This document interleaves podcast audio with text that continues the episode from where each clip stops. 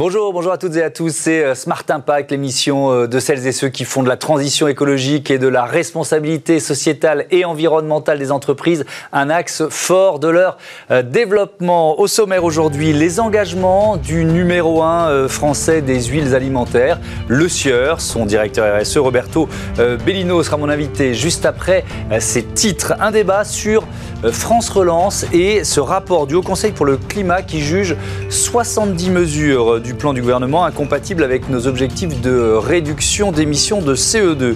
Et puis euh, dans Smart Ideas, vous découvrirez Fern, c'est une société de design éco-responsable qui propose des solutions euh, d'aménagement et d'ameublement éco-conçues. Donc alimentation, plan de relance, design, trois univers, 30 minutes pour les décortiquer. C'est parti.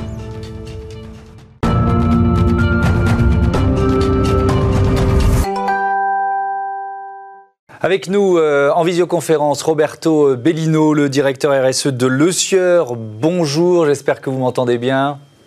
Bonjour, oui, très bien. Bon, la liaison est bonne. C'est l'une des marques évidemment les plus connues en France, Le Sieur, une marque historique euh, née en 1908. Depuis quand est-elle engagée dans, euh, dans une démarche RSE Est-ce que c'est une démarche longue de plusieurs décennies ou assez récent finalement? en fait, l'engagement de, de, Le Sieur, il est, euh, il est plutôt long. Ça fait euh, en effet plusieurs décennies que Le Sieur intègre euh, l'environnement dans, dans sa stratégie et dans sa démarche. néanmoins, en début d'année 2020, nous avons voulu relancer cette stratégie RSE et y associer des impacts, enfin pardon, des, des engagements très forts pour 2023. Donc c'est quelque chose qui est dans l'ADN de Le Sieur, mais que nous avons remis au bout du jour, et c'est quelque chose qui en effet évolue euh, également avec euh, le, monde dans lequel nous vivons évidemment. Oui, bien sûr, il y a, effectivement euh, voilà une demande très forte des, des consommateurs. Et une marque comme Le Sieur peut pas rester sur le côté face à cette demande. donc c'était il y a un an. Quel bilan vous faites un an après ces nouveaux engagements? En fait, pour euh, recontextualiser, euh, donc le Sueur, comme vous l'avez dit, c'est une marque française. On a euh, quatre sites de production situés tous en France, deux dans le nord à Dunkerque, un à côté de Marseille à Vitrolles et un près de Bordeaux. Et en début d'année 2020, nous avons pris des engagements sur les sujets qui, pour le Sueur, en fait, sont les plus importants et sur lesquels nous pouvons avoir un impact. Donc c'est des thématiques qui en fait recoupent tout, tout le, la chaîne, toute la chaîne de valeur euh, de Le Sieur. Donc le premier est sur euh, l'amont agricole.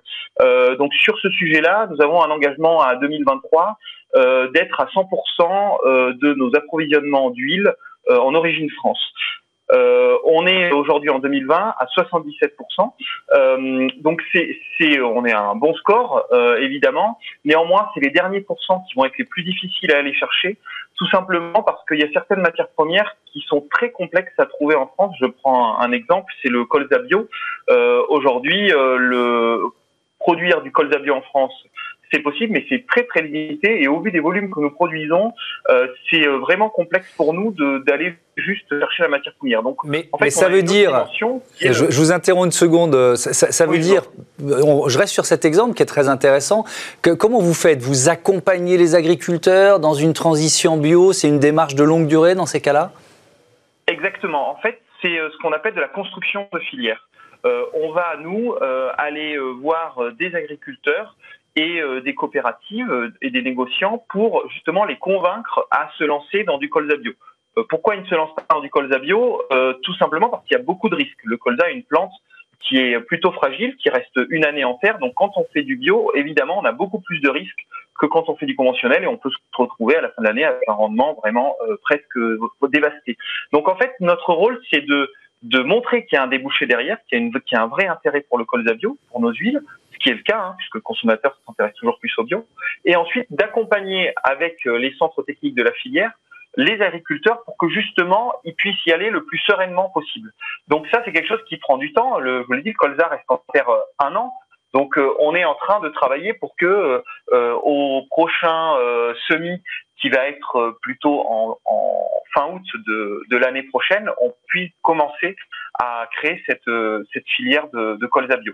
Et ça, on, on, va parler des, on va parler des autres engagements, euh, évidemment, euh, ensemble. Quelques chiffres sur, sur le Sieur. Chiffre d'affaires 578 millions d'euros en 2019. Quatre sites de production en France, vous les avez cités. 660 collaborateurs, 510 agriculteurs partenaires. Donc là, on, a évoqué l'agriculture engagée. C'est l'un des leviers. Quels sont les autres leviers, Roberto Bellino donc on a euh, un autre euh, levier qui est sur euh, la production responsable. Donc là, c'est tout ce que l'on va faire dans nos usines et sur nos sites de production pour justement avoir les produits les plus éco-conçus possibles. donc c'est dans nos usines, mais c'est aussi quand on développe les produits, on a on a développé ce qu'on appelle une charte d'éco-conception qui regroupe 25 critères que l'on va regarder à tout nouveau lancement de produits ou toute rénovation. C'est-à-dire que quand on mettra un nouveau, quand on met un nouveau produit sur le marché, on passe à cette moulinette, ça nous donne un score et il faut que ce score il soit meilleur que la version précédente ou que la référence du marché. C'est une façon de s'assurer toujours de l'avant et que l'on s'améliore toujours. Euh, ensuite, on a un, un engagement sur l'économie circulaire. Euh, si vous regardez un rayon d'huile, euh, vous, vous, remarquez que la majorité des huiles de tournesol de colza sont emballées dans des emballages plastiques donc c'est un vrai sujet pour nous l'emballage plastique et on le traite de différentes façons ce sujet. La première façon c'est l'intégration de matières recyclées dans nos bouteilles. Euh, on a euh, lancé, alors c'était en pleine euh, crise Covid, c'est arrivé sur le marché en, avril euh, 2020.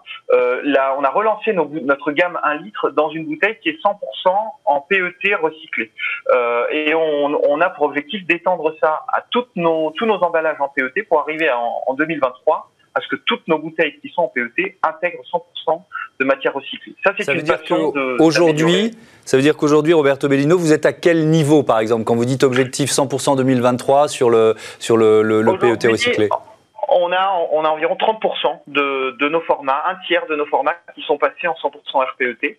Euh, et ça, ça s'est fait euh, au cours de l'année 2020. Euh, on, on a, on a, au démarrage, on, a, on avait une seule bouteille qui était la bouteille de, de fleurs de colza qui était en 100% RPET. Et c'est quelque chose qu'on est en train de faire et on prévoit arriver euh, d'ici 2023 à euh, ce que tous nos formats intègrent 100% de RPET.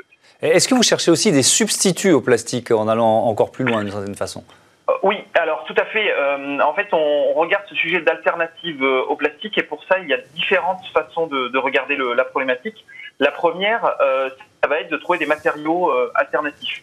Euh, donc là, c'est des projets d'assez long terme où on va travailler sur des alternatives au plastique, des plastiques biosourcés, des plastiques compostables. Donc ça, c'est des choses que l'on que l'on commence à regarder. Et puis après, une autre solution, c'est de changer de système de distribution, c'est-à-dire de ne plus avoir des emballages de table, mais d'avoir des emballages réutilisables.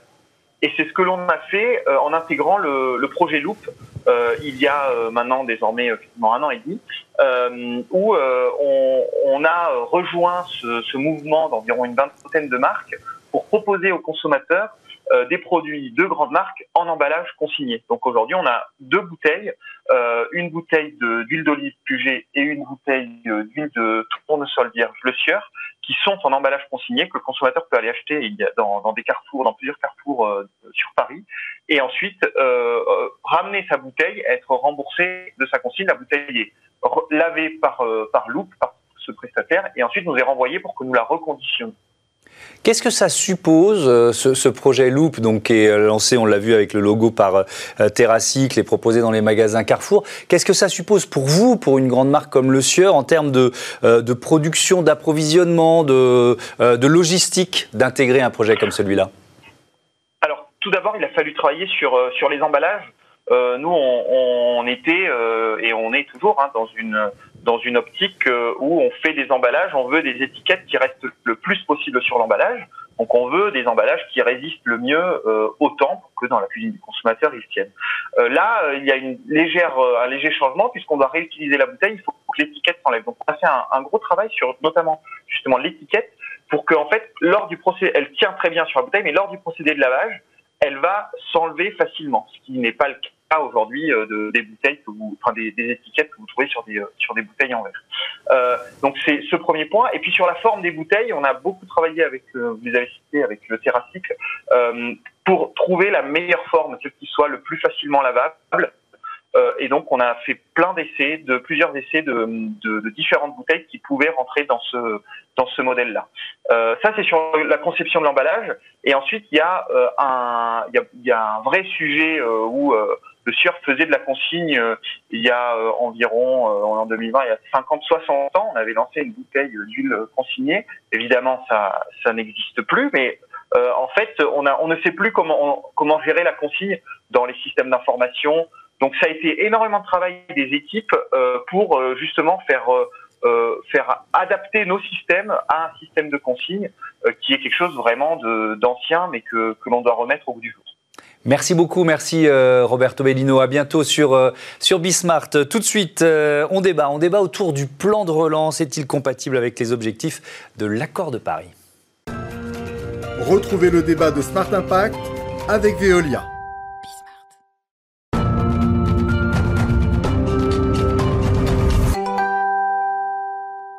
Le plan France Relance est-il compatible avec nos objectifs de réduction d'émissions de CO2 C'est le thème de notre débat euh, avec Dimitri Carbonel ici en plateau, président de l'Ivosphère. Bonjour. Dimitri, bienvenue, heureux de vous retrouver. Et euh, avec nous en visioconférence, euh, Olivier Fontan qui est le directeur exécutif du Haut Conseil pour le climat. Bonjour Olivier Fontan, bienvenue. Est-ce que vous m'entendez bien? La liaison est-elle bonne? Bonjour, je vous entends bien. Merci de votre invitation. Ça marche très bien. Le Haut Conseil pour le climat qui est chargé euh, euh, d'éclairer les politiques euh, de lutte contre le réchauffement climatique, c'est une instance indépendante, formée de climatologues, d'économistes, d'agronomes, de sociologues.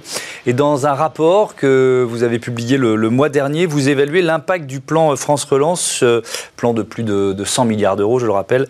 Euh, on va peut-être commencer par le positif, euh, Olivier Fontan, les 30 milliards 6 budgétés pour la transition écologique. Comment vous évaluez ces mesures? Alors en fait, le Haut Conseil pour le climat a, voulu effectivement se pencher sur ce, sur ce plan de relance parce qu'on a vu que c'était une, une opportunité euh, un, peu, un peu unique dans cette, dans ces décennies d'investir massivement dans la, dans la, transition bas carbone. Et, au, au, regard du climat, on a trouvé des éléments positifs. Alors, pas exactement la même somme que le, que le gouvernement qui a annoncé 30 milliards. Mais on a trouvé 28 milliards qui sont pas exactement les mêmes non plus. Euh, mais c'est positif, ça en fait un des plans qui a le, le plus d'impact dans les plans de relance du, euh, du G20. Euh, on a trouvé qu'il n'y avait pas de soutien aux énergies fossiles, que donc ça aussi c'était positif, euh, que c'était un plan qui était orienté vers la décarbonation, vers l'efficacité énergétique, dans la mesure où on a pu analyser les mesures évidemment parce qu'on s'est on s'est on s'est penché sur le plan de relance qui a été publié le 3 septembre. Hein, qui était présenté au Parlement. Maintenant, il va falloir voir les mesures de mise en œuvre et, d'application concrète et, et où est l'argent. Donc vous dites, euh, puis après on va consacrer du temps évidemment euh, euh, au, bémol, je vais dire ça comme ça, vous dites que c'est l'un des plans les mieux dotés en matière de, verdissement, le terme n'est pas très joli, au, niveau, au niveau mondial dans les, plans publiés par le, par le G20, de ce qu'on a pu observer jusqu'à présent, c'est un, un, des plans les mieux dotés. Oui.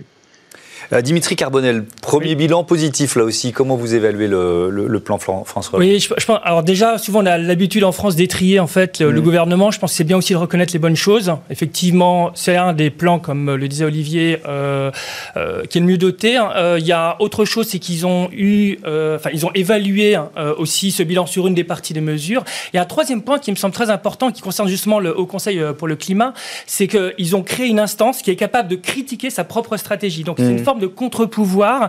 Et on, enfin, on l'a bien vu dans le rapport, il y a vraiment du positif, mais aussi pas mal effectivement de bémol, ce qui va permettre au gouvernement ensuite d'aller beaucoup plus loin. Enfin, c'est ce qu'on le, souhaite. Mhm. Après, effectivement, ce sera la mise en œuvre euh, qui sera en question. C'est vrai que c'est une démarche euh, originale, une démarche de transparence d'une certaine façon de la part du, euh, du gouvernement. Olivier Fontan, dans, dans, ce rapport, alors c'est ce que j'ai vu, c'est ce qui ressortait le plus souvent dans les articles qui citaient votre rapport. Je vais dire ça comme ça. 70% des mesures de ce plan France relance ne vont pas dans le bon sens. Est-ce que vous êtes euh, exactement sur ce, sur ce chiffre-là, vous aussi? Alors, euh, euh, le, rapport, à vrai dire, a été lu et interprété de manière assez diverse et parfois, parfois de manière un peu, un peu éloignée de, de, ce qu'on avait initialement écrit et des, des deux côtés. Hein. Nous, ce qu'on a, ce qu'on a voulu montrer d'abord, c'était qu'il y avait une autre manière d'évaluer les budgets publics et les politiques publiques, non pas par rapport à la situation actuelle, mais par rapport à ce qu'on devrait faire, c'est-à-dire par rapport à la trajectoire qui doit nous emmener vers la décarbonation totale de l'économie d'ici d'ici 30 ans. Et donc, en fait, on a évalué à peu près en deux, en deux catégories. Ce qui contribuait effectivement à cette décarbonation, donc ce qui allait dans le bon sens, ce qui allait dans le sens de la stratégie nationale bas carbone, hein, qui, qui, était, qui est prévue par la loi, et puis ce qui était dans la continuité, c'est-à-dire ce qui correspondait aux directions et aux trajectoires actuelles. Alors, c'est des trajectoires où nos émissions on baisse, mais elle ne baisse pas suffisamment. Donc, euh, on, a qualifié, ça de dépenses qui vont dans la continuité. Et la continuité, c'est 70 euh, milliards euh, du plan de relance, à notre, estimation. donc c'est effectivement l'essentiel du, plan. on a jugé qu'il y avait 28 milliards qui allaient dans le bon sens, qui allaient dans le sens de la décarbonation de la stratégie nationale bas carbone, et 70 milliards qui étaient dans la continuité de ce qu'on fait jusqu'à présent, et qui donc, dans l'absolu, n'est pas suffisant par rapport aux objectifs qu'on s'est euh, s'est donnés. On, retrouve ce 70% dont on parlait, pardon de vous, vous, interrompre. Euh, on va peut-être essayer de prendre un exemple, la, baisse des impôts de production, qui est, euh, qui est l'une des mesures de ce plan de relance. Vous dites quoi, Olivier Fontan Vous dites qu'elle peut aussi bénéficier à des, à des entreprises plus ou moins carbonées, on va dire ça comme ça? C'est typiquement l'exemple d'une mesure qui euh, effectivement pose question parce qu'on a on a d'abord une mesure massive, hein, c'est 20 milliards du, plan de relance, enfin c'est 20% du plan de relance, euh, et ensuite euh, c'est une mesure qui va profiter à l'économie telle qu'elle est aujourd'hui. Donc on est, on est tout à fait dans la continuité des émissions. C'est pas avec ce genre de mesures qu'on va pouvoir engager les transformations structurelles qui, à terme, vont nous, vont nous mener vers cette, mmh. vers cette décarbonation. Euh, Dimitri Carbonel, c'est vrai qu'il y a des montants importants qui sont dédiés au secteur de, l'automobile ou de l'aérien, par mm. exemple, qui sont euh, évidemment euh, des, des, secteurs à production carbonée. Mais on, on, voit mal le gouvernement ne pas venir en aide au secteur aérien qui est dans une crise majeure. Vous voyez ce que je veux dire? Oui, je pense qu'il y a une des problématiques, c'est que on a un peu l'impression qu'ils essayent de ménager la chèvre le chou. Mmh. Je m'explique. D'un côté, effectivement, hein, bien sûr, il faut sauvegarder des emplois, euh, aider les entreprises, mais il y a un manque, selon moi, de, enfin, euh, peut-être de vision dans le long terme. Dans 5 à 10 ans, il est fort probable que ces secteurs aient moins de salariés. Et dans le plan de relance, il est indiqué, à ma connaissance, hein, nulle part comment on va aider ces personnes à potentiellement changer de secteur. On parle beaucoup de euh, la réparation qui est en plein boom, mais ce n'est pas nécessairement celui-là, ça pourrait être d'autres. Pourquoi ne pas intégrer dans ce plan des aides pour favoriser justement euh, la formation, l'adaptation aussi de ces personnes, pour faire d'autres emplois dans d'autres secteurs qui, eux, vont progresser? Parce que l'automobile et l'aéronautique, c'est pas du tout dit que ça va fortement augmenter dans les prochaines années. Au mmh. contraire, on pense que ça va réduire en raison notamment des impacts. Est-ce que vous diriez, Dimitri, que c'est une occasion manquée d'une certaine façon? Oui. Euh, alors, Occasion manquée, oui et non, dans le sens où, euh, encore une fois, j'ai un peu l'impression que c'est une forme de premier brouillon et qu'ensuite, ça va être changé, donc euh, c'est pas complètement manqué. Hein. Mmh. Mais effectivement, il y avait une vraie opportunité parce que d'un côté, on donne de l'argent aux entreprises, on les aide. Eh bien, c'est un peu normal hein, de dire, ben, OK, on vous aide, mais de l'autre côté, ce qu'on appelle l'éco-conditionnalité, mmh. on vous donne aussi un certain nombre, de, on demande un certain nombre de responsabilités sur le plan du climat, notamment. Mmh. Olivier Fautan, euh, justement, l'éco-conditionnalité, pas facile à prononcer, vous, vous pensez que, c'est, euh, que ce n'est pas suffisamment présent dans ce plan euh, France Relance? C'est-à-dire qu'il aurait fallu, euh, par exemple, je reviens aux baisses d'impôts, les conditionner ça, c'est un, point euh, qu'on a mentionné dès notre euh, rapport annuel euh, qu'on avait publié en juillet et qui déjà prenait en compte les mesures annoncées au mois, d'avril et de mai par le, gouvernement. On revenait sur l'éco-conditionnalité, on, on, proposait même une grille d'analyse et d'application de cette éco-conditionnalité qui permettent justement d'orienter l'ensemble de ces fonds publics vers des transformations euh, structurelles de l'économie et vers une, bifurcation euh, assez rapide, parce qu'il faut qu'elle soit rapide, vers la, stratégie nationale bas carbone et la trajectoire de, décarbonation.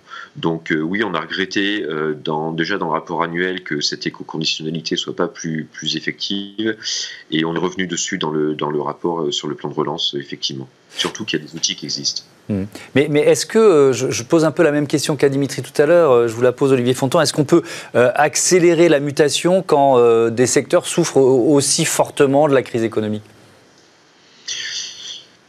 Euh, c'est un peu difficile de parler de manière générale, mais euh, évidemment, comme l'a, souligné Dimitri, il y a des secteurs qui vont forcément évoluer euh, au cours des années à venir, soit parce que leur production va être modifiée, et là je pense au secteur automobile, hein, où, on voit qu'au niveau mondial maintenant, une, une manière de plus en plus rapide.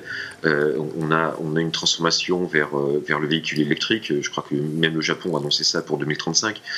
Euh, euh, on, trouve ça chez plusieurs, euh, chez plusieurs européens. Donc, on sait que ce sont des secteurs industriels qui vont se modifier. Donc assigner certaines aides publiques euh, euh, en disant euh, bah, c'est pas seulement pour conserver l'existant qui est durement touché par la crise, mais c'est aussi pour vous, aider à vous transformer et faire mieux faire face aux crises qui vont venir, enfin aux transformations qui vont venir d'ici à la fin de la décennie. ça aurait pu être un, point, important, ou alors tourner l'aide plus vers les, employés que vers les structures industrielles qui, qui à terme pourraient péricliter. Euh, Dimitri Carbonel, si on, il nous reste un peu plus d'une minute, une minute trente, quel autre euh, manque euh, important vous avez relevé, vous, dans ce plan de relance, si vous deviez en citer un Oui, il y en a, alors je vais peut-être rapidement deux, deux, mais ce sera rapide. Un, c'est vraiment l'adaptation. Il va y avoir des impacts climatiques. Comment est-ce qu'on va aider, par exemple, les agriculteurs, les, entreprises qui ont des bâtiments, etc., à faire face aux inondations qui vont certainement augmenter, au, par exemple, au réchauffement climatique qui mmh. va avoir des impacts? Il faut vraiment intégrer ça dans le plan de relance. Deuxième, c'est juste la sobriété, c'est réduire effectivement la consommation. Euh, le problème, c'est que c'est un peu une, tirer une balle dans le pied pour le gouvernement parce que quand il y a de la consommation, il y a du PIB. Quand il y a du PIB, il y a des recettes fiscales. Et quand il y a des recettes fiscales aussi, ben, malheureusement, enfin, s'il y a moins de recettes fiscales, il y a mmh. aussi moins de CO2 euh, parce qu'il y a moins de consommation. Quoi. Donc c'est un, ce point-là qui est aussi très compliqué, je pense, au, gouvernement de, faire. Mais plus de sobriété, ce serait mmh. important de le mettre dedans. Euh, Olivier Fontan, pour, euh, pour conclure, une mesure qui vous semble urgente, puisque le, Haut Conseil est là pour, pour accompagner les politiques publiques, ce serait quoi? Euh, ben, en, matière de, en matière de climat, que ce soit pour l'atténuation ou pour l'adaptation, dont, dont, Dimitri a, raison de, de, souligner de souligner l'importance, en fait, la grande leçon, c'est qu'il n'y a pas de, il y a pas de, de, mesure magique, il n'y a pas de, balle en argent, comme on dit en, mmh. en anglais. Euh, donc, c'est pas une mesure euh, essentielle pour, pour, euh, pour le climat. Par contre, nous, ce, ce sur quoi on, on insiste euh, tout au long de nos rapports, et on en a publié pas mal l'an dernier, c'est sur la dimension structurelle des transformations dont on a besoin. On a besoin de réfléchir comment l'ensemble des secteurs, que ce soit euh, les transports, que ce soit le bâtiment, que ce soit l'agriculture, vont évoluer vers des transformations structurelles qui correspondent à, cette volonté de décarbonation. Et c'est là-dessus qu'il faut qu'on réfléchisse beaucoup plus euh, euh, tous ensemble au niveau de l'État, au niveau des, grands industriels, au niveau du secteur privé. Merci beaucoup, merci Olivier Fontan, merci Dimitri, à très bientôt évidemment dans cette émission. Tout de suite, c'est Smart Ideas, vous voulez redécorer vos bureaux?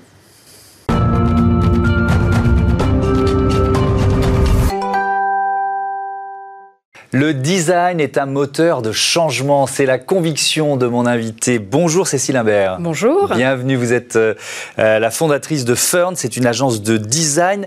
Euh, quand l'avez-vous créée Avec quelle idée, quel principe? Alors Fern a été créée en 2018. En fait, mon objectif était de créer des solutions d'aménagement et d'ameublement éco-responsables mhm. à destination des entreprises.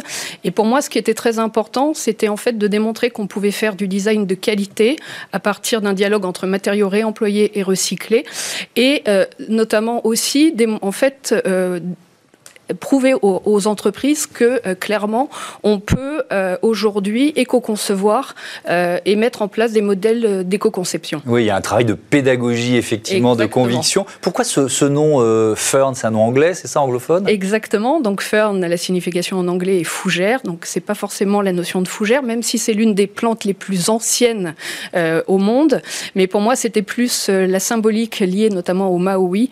Fern veut dire seconde vie. Donc quand on fait de l'éco-conception matériaux réemployés, recyclés, c'est vrai que la notion de seconde vie est importante. Mmh. Euh, le design moteur de changement, c'est vrai que c'est l'un de vos euh, leitmotifs. Ça veut dire quoi? Ça veut dire que dès la conception d'un projet, il faut euh, penser durabilité, économie circulaire? Exactement. En fait, aujourd'hui, on sait que 80% des impacts en fait, sur l'environnement pardon, sont liés en fait, aux premières étapes de conception. Donc nous, on a mis en place une méthodologie en fait, d'éco-conception qui est basée sur quatre piliers.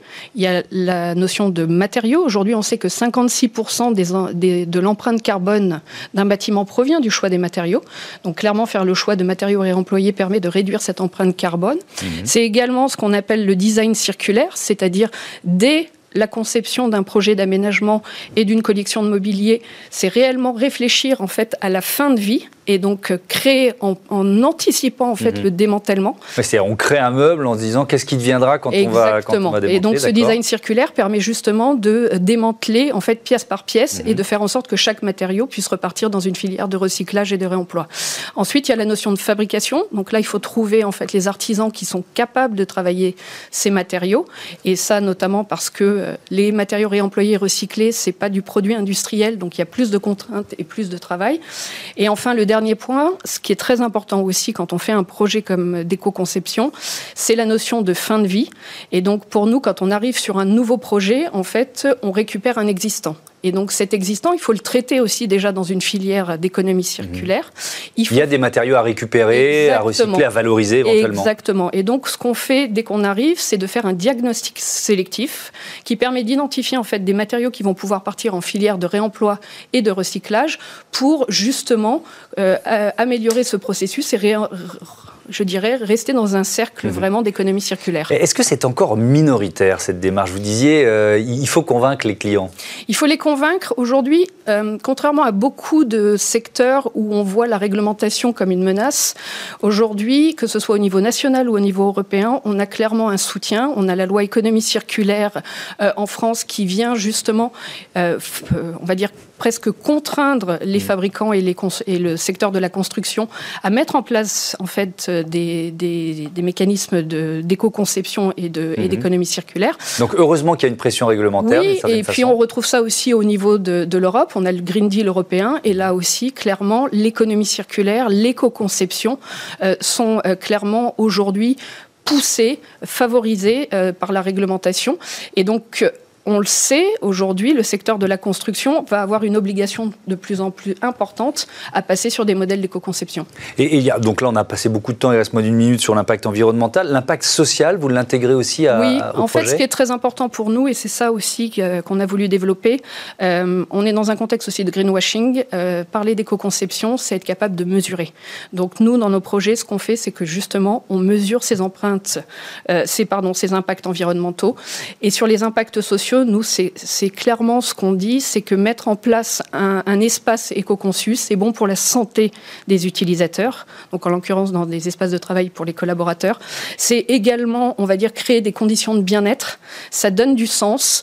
Euh, c'est aussi un travail éducatif. Quand on passe 8 à 10 mois chez un client, on profite de notre passage aussi pour éduquer et pour sensibiliser les gens à l'éco-conception et mettre en place des bonnes pratiques au sein des entreprises pour justement réduire au maximum les consommations. Aujourd'hui, on sait que c'est possible. Et donc, je pense que l'entreprise a réellement un rôle social aussi d'éducation. Et, euh, et donc, on est là pour les accompagner.